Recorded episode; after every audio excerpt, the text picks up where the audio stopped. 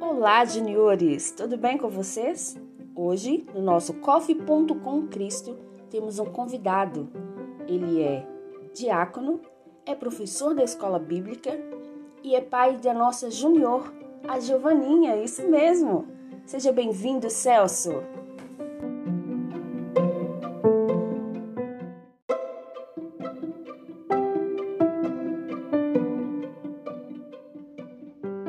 Pessoal, tudo bem? Aqui quem está falando é o Celso, pai da Giovana, ou conhecido também o Celso, o diácono. Estou passando aqui para trazer uma mensagem para você de paz, de força, de direção para o seu coração. E esta mensagem está lá em Marcos, capítulo 9. Ela começa no verso 14 e vai até o verso 29. Mas eu vou ler somente o verso 23 e 24 e logo nós vamos entender o contexto todo desse, desse, desse capítulo. Verso 23. E Jesus disse-lhe: Se tu podes crer, tudo é possível ao que crê. Verso 24.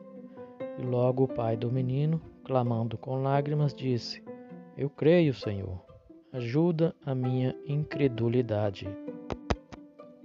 Aqui nesse verso, nós temos a história de um pai, de uma mãe preocupada ao extremo com, com o filho, um jovem.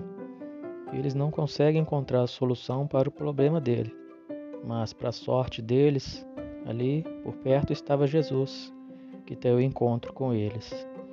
Aqui nós temos três ideias para tirar como aprendizado, aplicar na nossa vida para sermos bem-sucedidos.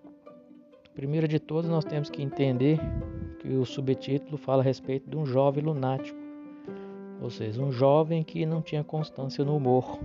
Então, Jesus faz uma pergunta para esse pai. Lá no verso 21, Jesus pergunta ao pai dele: Quanto tempo há que lhe, que lhe sucede isto? E o pai responde: Desde a infância. O primeiro aprendizado que nós temos que ver aqui são os traumas na infância. A Bíblia não relata, mas aqui, pelo relato que o pai fala desde a infância, nós podemos entender que essa criança ela sofreu talvez desprezo, talvez incompreensão, talvez bullying, que é o que hoje a gente vê muito, muito isso está acontecendo muito hoje no nosso tempo. Crianças menores são deixadas de lado, os adolescentes talvez que passou por alguma situação na vida não por escolhas, mas por situações da vida, são excluídos. Ocorrem panelas onde os outros são descartados. Nós temos que tomar, pedir a Deus para nos dar atenção, nos dar discernimento através do Espírito Santo para ficarmos atentos a esse jovem, esse adolescente que se sente excluído, se sente é, descartado, né? Talvez ele sofreu algum tipo de trauma na infância, que hoje ele é assim não porque ele quer, e este jovem que é relatado aqui para nós nesse capítulo, lá no verso 22, tem um relato do pai desesperado, falando Jesus faz a pergunta e ele responde a situação do jovem. Fala assim no verso 22: E muitas vezes o tem lançado no fogo e na água para o destruir. Então aqui a gente vê que esse jovem tentando tirar a própria vida porque já não está aguentando mais. Hoje tem muitas situações assim acontecendo, talvez a gente não percebe ao olho nu, né? Mas com a ajuda do Espírito Santo a gente consegue perceber sim. Nós temos que estar atento a isso, olhando ao nosso redor. O segundo entendimento aqui nesse capítulo é a respeito do amor verdadeiro. Aqui tem um relato de um pai, não fala da mãe, mas eu creio que a mãe estava junto ali nesse sofrimento, tentando achar uma solução para o problema desse, desse jovem.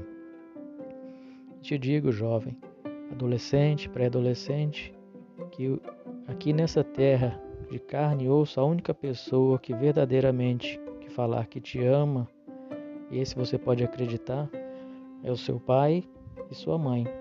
Quando ele falar que te ama, você pode acreditar que é o amor verdadeiro. Seu namorado pode falar que te ama, seu colega pode falar que te ama, seu amigo pode falar que te ama, mas o amor verdadeiro é o amor de pai e de mãe. Então valorize, preste mais atenção nos conselhos, converse com seu pai, com sua mãe, porque eles sabem o que é melhor para você. E valorize enquanto tem seu pai, sua mãe, porque vai chegar um dia que ele não vai estar mais com você. Então valorize enquanto você tem o pai e a mãe. Esse é o amor verdadeiro. O único amor que supera esse amor de pai e de mãe é o amor do nosso Deus. Em João, capítulo 3, verso 16, fala que Deus amou o mundo de tal maneira que enviou o teu único filho para todo aquele que nele crê, não pereça, mas tenha vida eterna. Eu, como pai, posso falar de coração que eu não teria essa coragem de entregar a minha filha para salvar muitos pecadores e esse amor que Deus tem por nós é incomparável. Não existe outro nem parecido. Para finalizar, lá no verso 23, Jesus fala para aquele pai: Se tu podes crer, tudo é possível ao que crê. O nosso Jesus é o mesmo ontem, hoje e será o mesmo para todo sempre. Ele continua falando para mim e para você que está me ouvindo. Ele não mudou ainda continua operando milagres, curando, salvando, libertando, mas isso é na vida daquele que não duvida, é na vida daquele que crê. O segredo para isso está lá em Hebreus capítulo 12. Nós temos que permanecer com os olhos fitos no Senhor Jesus Cristo, ou seja, olhando somente para Ele, não olhar para o amiguinho, não olhar para o vizinho, não olhar para o professor, olhar somente para Jesus Cristo. Como que é isso, olhar para Jesus Cristo? Nós temos a palavra de Deus, que é a Bíblia, que nos dá toda a direção para todo tipo de situação. Qualquer situação que você procurar, a Bíblia tem uma resposta fiel e verdadeira que funciona. É o Jesus, é a palavra de Deus, o Verbo que se fez carne. Não existe outro caminho, só existe um caminho que leva a Deus, que se chama Jesus Cristo, o caminho, a verdade e a vida. Em João capítulo 10, no verso 10, ele nos dá um relato que ele veio para que nós tenhamos vida, mas vida em abundância. Nós devemos sempre estar com os olhos fixos no autor e consumador da nossa fé, Jesus Cristo. Eu quero finalizar orando para você que está me ouvindo, em nome do Senhor Jesus Cristo. Pai, eu oro para essas pessoas que estão me ouvindo, Talvez é um pré-adolescente, é um adolescente, é um jovem, talvez até um adulto. Em nome do Senhor Jesus Cristo, Pai. Assim como esse homem falou com o Senhor para ajudar ele na, na incredulidade, lá no verso 24. Então ajuda-nos, Senhor, na nossa incredulidade, porque nós acreditamos no Senhor queremos ser curados, restaurados, em nome do Senhor Jesus Cristo. Eu ministro e oro sobre a vida de cada um que está me ouvindo, toda sorte de bênção, em nome do Senhor Jesus Cristo. Que Deus os abençoe. Esta é a mensagem para a glória de Deus Pai, em nome do Senhor Jesus Cristo. Amém.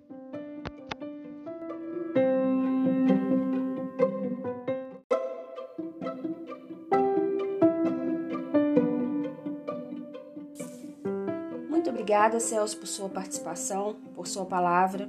Que Deus te abençoe muito. Foi um tema muito forte, falado de uma forma suave e com muita sabedoria. Nos levou a refletir que, às vezes, uma zoação, uma panelinha no grupo, pode não parecer nada ofensivo e perigoso. Mas o bullying, além de trazer as consequências imediatas, pode trazer as, aquelas consequências ocultas, aquelas que ferem a alma e os olhos não veem precisamos nos atentarmos e foi falado de uma forma muito clara e muito objetiva. Que Deus te abençoe, Celso. Que Deus nos abençoe, juniores. Que tenhamos um bom dia, que tenhamos uma ótima tarde, uma excelente semana e até o próximo episódio.